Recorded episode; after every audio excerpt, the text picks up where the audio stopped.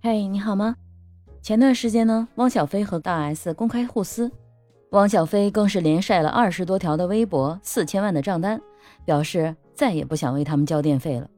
而同时，汪小菲的麻六记疯狂收割流量，业绩暴增，他的母亲张兰抖音粉丝已经达到了七百一十八万。可在此之前的十一月份，他的粉丝只有一百多万。据网络数据显示，目前他的销售额已经超过一亿。而超过六成的销售额来自于麻六记的产品。张兰在直播间一边随时暴露家丑，一边切卤蛋卖绿茶，还不忘切换画风，喊出“宝宝们一号链接”。大家都知道，大 S 的先生具俊晔的别称就是卤蛋。张兰在直播现场表演一根线切卤蛋，然后呢又上架了不用电的自加热煲仔饭。她还一直强调啊，省电呢，宝宝，这饭软呢。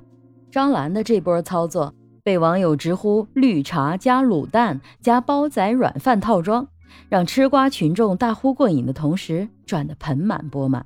一边的汪小菲疯狂的发微博上热搜，一边的卖断货，不得不佩服张兰的商业经营头脑。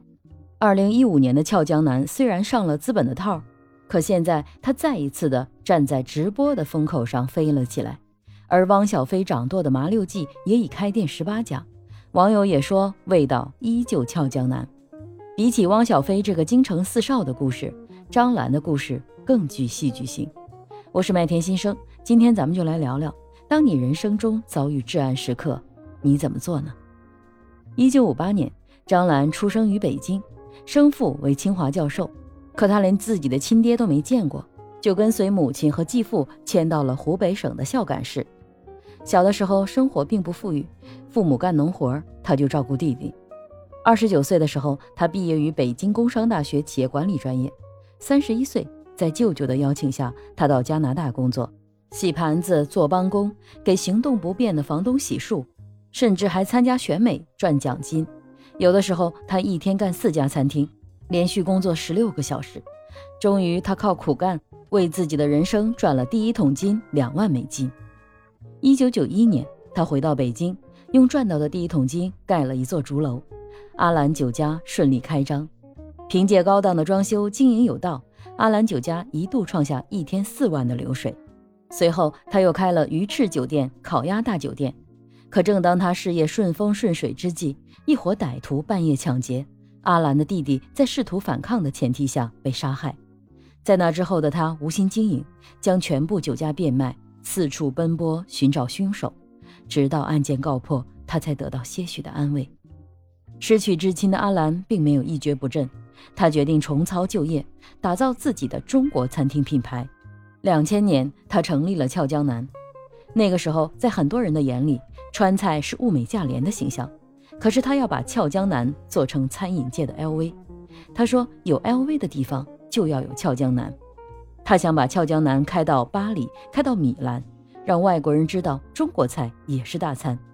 他请给国家领导人做过私房菜的主厨，请来给歌剧院做设计的设计师设计店内形象。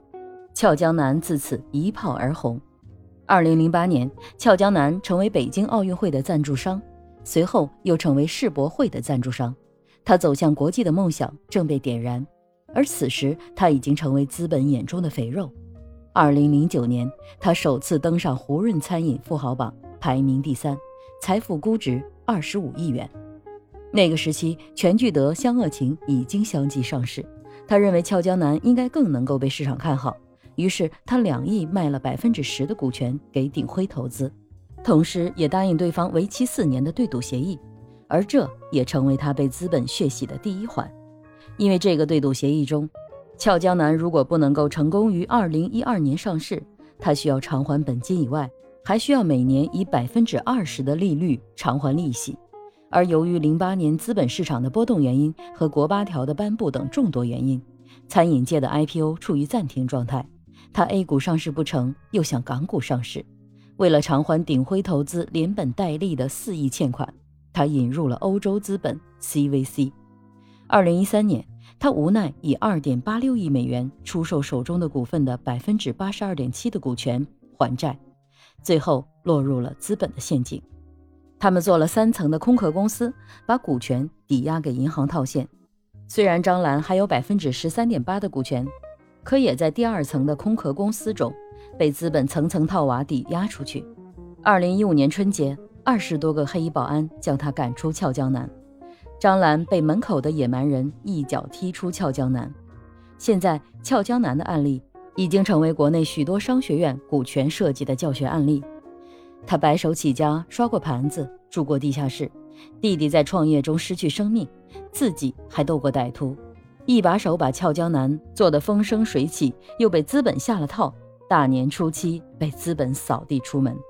创业这条路，她的干劲儿、狠劲儿，成为了中国女企业家的楷模。而她跌倒了，也没有怨天尤人。消失的五年时间里，她也曾焦虑、忧郁，她也痛定思痛，为什么会得到这个结果？于是她说：“斗不过资本，我就去学金融。”她学习了上海交大金融 DBA。她发现自己被资本套牢，其实就是自己认知的问题。问题不能从别人身上找，而是要自己去学习。虽然吃了这么大的亏，可他仍然在直播间说不能有算计别人的心，吃亏是福，但同时善良时也要带有锋芒。六十多岁再创业，他仍然风风火火。绝处逢生的张兰用他的人生故事谱写了一个永远打不倒的倔强人生。他的自传书《我的九条命》也因此火了起来。就如周国平在书中所说。在本书中，他敞开心扉，讲述了他的人生故事，其中展现的他的明亮性格令人赞赏，他的曲折遭遇令人扼腕叹息。他在人生的低谷写作本书，奉献给世人的是不尽的深思。他说：“人生在世，没有过不去的坎儿，没有熬不过的难，坚持下去，一次比一次轻松；继续努力，一天比一天容易。”只要你不放弃，熬下去，就一定能收获更好的成绩。你的人生中是否也曾经历至暗时刻呢？希望张兰的故事能够带给你启发，希望她的精神能够激励你永不言败，勇往直前。我是麦田新生，关注我，收听更多的成长话题吧。